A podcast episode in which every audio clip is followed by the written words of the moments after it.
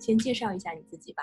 呃，大家好，我是 Henry。然后呃，之前在上海，然后大概两年前，然后搬到新加坡来生活。然后现在的工作是视觉设计师。嗯，那 Henry 现在因为新加坡我们都还在疫情期间，就还没有完全的就是解解除这个 breakdown，还在 phase one 应该，所以应该在家的时间特别多。你最喜欢待在家里的什么什么角落，或者最喜欢待在家的什么地方？呃，在家的话，我最喜欢就其实也是在疫情发生之后，呃，然后家里有添置一个新的鱼缸，然后这个也是之前没有的东西，然后也算是稍微布置了一下吧。当时的想法也是说，呃，希望家里能够有一些呃生气，或者有一些呃就是更更有生活的气息，因为毕竟我也是一个人居住的嘛，所以可能现在这个角落也成为了我最喜欢待的地方。然后我不确定听节目的人能不能听到背景音。如果能听到的话，可能会有一点水的声音，那个其实就是鱼缸过滤器的声音。就是我前世现在正坐在这个角落。是什么鱼呀？呃，一条泰国斗鱼。然后其实还蛮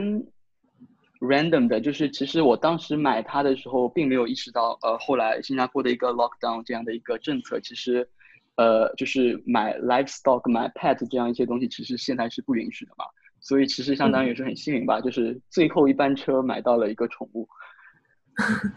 所以至少你还不是一个人在家里 lock down，还有一只宠物陪着你。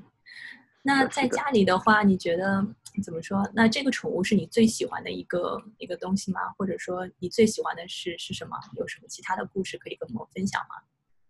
呃，其实当时的契机还蛮呃。神奇的是，因为呃，一方面说了希望家里有一些呃更多的生气嘛，但是你知道一些别的宠物像猫啊狗啊，它可能需要花的时间和精力都是比较多。然后鱼的话，是因为生活在新加坡嘛，其实一个天生的便利就是这边是一个热带的环境，就是你养热带鱼的话，不像在上海，如果我养热带，有可能还有一些设备去保持水温啊，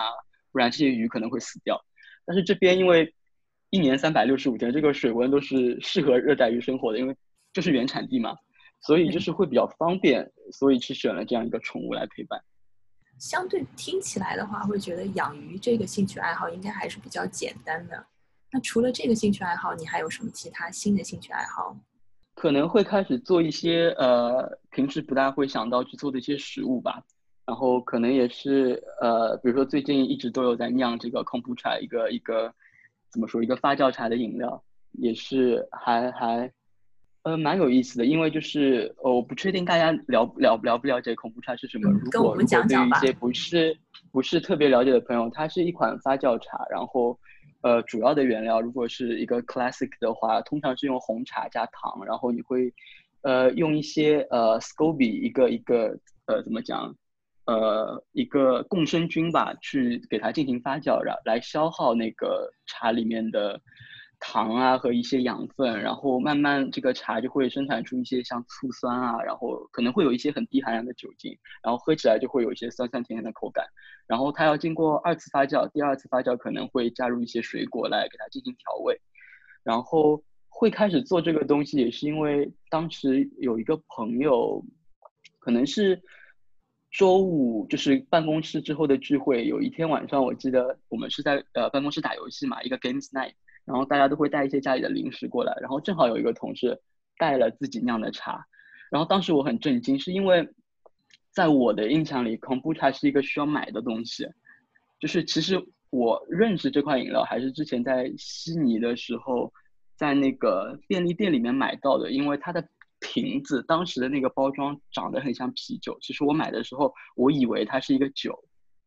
所以从此以后，我一直都以为那个东西是一个你要去店里买的东西，我不知道是你家里可以做的。然后就是受了这个同事的启发，然后，然后我也开始了这样一个新的、新的、新的 hobby 吧，可以说。所以感觉你的这两个 hobby，一个是养一种菌，还有一个是养鱼。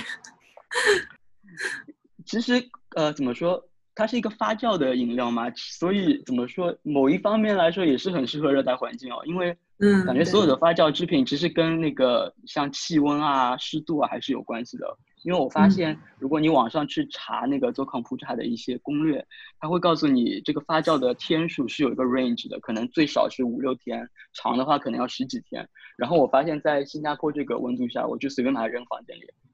绝对是一个礼拜就够了，非常的快，发酵非常的快。对，因为天气热而且很潮湿，应该还是蛮适合这种所谓的菌类，就是慢慢的。跟所谓的就是跟这个茶之类的产生变化的，应该对，因为这个这个康普茶我们之前都喝过，然后都觉得是个很神奇的饮料。但是其实我一直不知道这个东西原来还是有酒精含量的。呃，其实喝不太出来了，说实话。但是怎么说，毕竟是发酵的，有可能有一点点。对，应该跟那种可能酒酿这种类似，有点类似。对对对。嗯，哎，那你？疫情在家不能出门的时候，你就是酿茶、养鱼，还会在家做些什么事情？呃，其实也不是说不能出门，只是说呃，就是可能很多呃 business 都临时的关掉了。就是你出门，呃，以前比如说啊吃饭啊或者找朋友聚会这些事情不能做，但是其实呃你一个人出门还是可以的。所以我觉得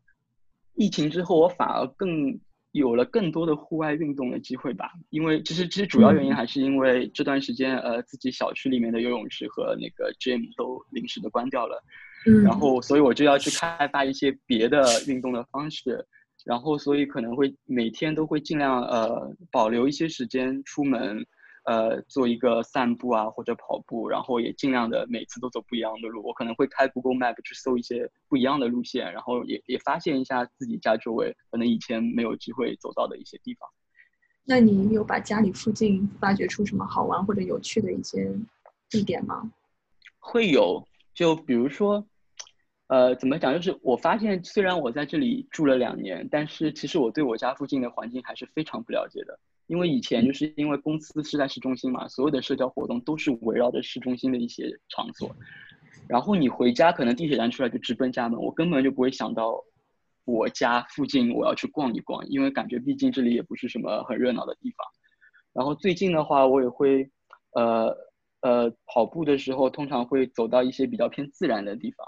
比如说这边的呃 PCN，就是怎么讲一个一个一个新加坡的一个步道吧，会有很多的。呃，连接了一些像自然保护区啊、水库啊，或者一些呃河流啊这样一些地方，可能会适合大家市市民去做一些锻炼和骑行。然后我就会发现，呃，还会很蛮不一样的，蛮就是我觉得最有意思的时候，是因为我通常会下班天黑了之后出去跑嘛，然后我跑到离我家最近的这一条河边时候，它的灯光其实很昏暗，因为它已经远离了主干道，然后我一抬头发现居然有好多星星。其实，哦，对于新加坡居住的我来说，这不是一个很常见的事，因为新加坡有很多，怎么讲，就是现代化大城市的通病就是光污染。其实你在城市里不大会看到。对对对。但是我跑到那些呃跑步的步道里，因为它很暗，所以我才会发现啊啊，原来新加坡还是有自然的。对，还能看到星星，还是蛮让人觉得振奋的。有空可以等一下把照片分享给我们，然后我们我们可以放在公众号上。嗯，那我们再回到说，如果疫情待在家里这件事情，因为毕竟还是说可能在家的时间会更多一些，因为工作的时间都已经 work from home 了嘛。那你在家的时间变多了之后，你是怎么区分你的工作和就是说生活这样子？因为我觉得在空间上去区分很难，毕竟家里的空间有限嘛，而且这是我仅剩的一个。怎么讲？一个叫 study room，现在已经被我的康布茶的罐子给占满了，我也不能真的进去 study 啊，或者怎么样。所以我通常就是时间上努力做一个区分吧。就是，呃，又会讲到那个鱼缸，因为鱼缸是在我家一个很显眼的位置，在卧室里、在床上或者在工作台上，我都能看到它嘛。然后我又我又给它装一个那个 LED 的灯，然后这个灯我又给它连一个 IKEA 的那种，呃，怎么讲？自动定时开关，就是它会每天的定时开启和关闭嘛。其实初衷是希望给我的鱼造成一个昼夜交替，就是模拟一个昼夜交替的环境，因为它是一个室内的鱼缸。后来我发现它也帮助我去协调我的一个 schedule。就比如说我早上起来，呃，赖在床上玩手机不想起来，我通常就会瞄一眼外面那个鱼缸。如果鱼缸的灯开了，那我就起来了。然后我可能一整天都是工作，工作到某一个点，看到鱼缸的灯自动关了，那我就尽量告诉自己，OK，呃。工作结束了，不要再去想跟任何工作有关的事情，电脑关掉。然后尽量把之后的时间都安排一些就是完全生活上的一些事情。就是我觉得保持一个 regular 的 schedule 对对对维持这个 balance 还是蛮有蛮重要的。我觉得这个还挺好的，就是有点像你放了一个非常怎么说非常温暖的 warm 的一个一个那种 reminder 在你身边一样，就这不是那种很很闹钟型的东西，但是它会给你一些就是 life 的那种感觉，还蛮特别的。我觉得就是这样听起来的话，你的家还是相当于是用可能用时间把这些就是。说工作和生活区分开。那现在在家里的话，你觉得有什么东西是特别代表了新加坡特色的吗？新加坡特色，嗯，可能不太多。不过，不是说我沙发上有个靠枕，它是一个榴莲形状的。我觉得，我觉得榴莲这个东西，在我心里跟新加坡是怎么讲，就是很有代表性的一个物件。因为我本人是超喜欢榴莲嘛。然后，这个榴莲形状的靠枕怎么讲？有点故事吧，它是一个奖品，其实，嗯，就是就是我记得就是因为因为呃我们公司离新加坡的那个呃 National Design Center 还蛮近的嘛，所以很多时候下班我们可能会一些同事聚会啊或者一些 event 啊都会过去，然后当时也是好像记得是捧朋友的场，好像是有一个同事在那边某一个 design event 里面做演讲，然后就是大家都去了嘛晚上，然后我记得那天我就随便拍了一张照片，然后就。就是发了发了 Instagram，后来莫名其妙就被联系了，就是就是因为我 tag 了那个 design center，就被他们主办方看到了，他们就说啊，我们想要办一个，可能就是手机摄影这个 design center 的比赛，然后正在找素材，然后正好看到你这张照片，就说我能不能征用你这张照片作为我们后面 campaign 的一个主视觉，然后然后然后作为一个回馈啊，那你就作为我们这个系列比赛的第一位得奖人。然后，然后后来就给了我一张 voucher，然后那张 voucher 是去，呃，design center 那个就是相当于是博物馆纪念品商店一个一个附属商店里，就是可以兑换一些东西，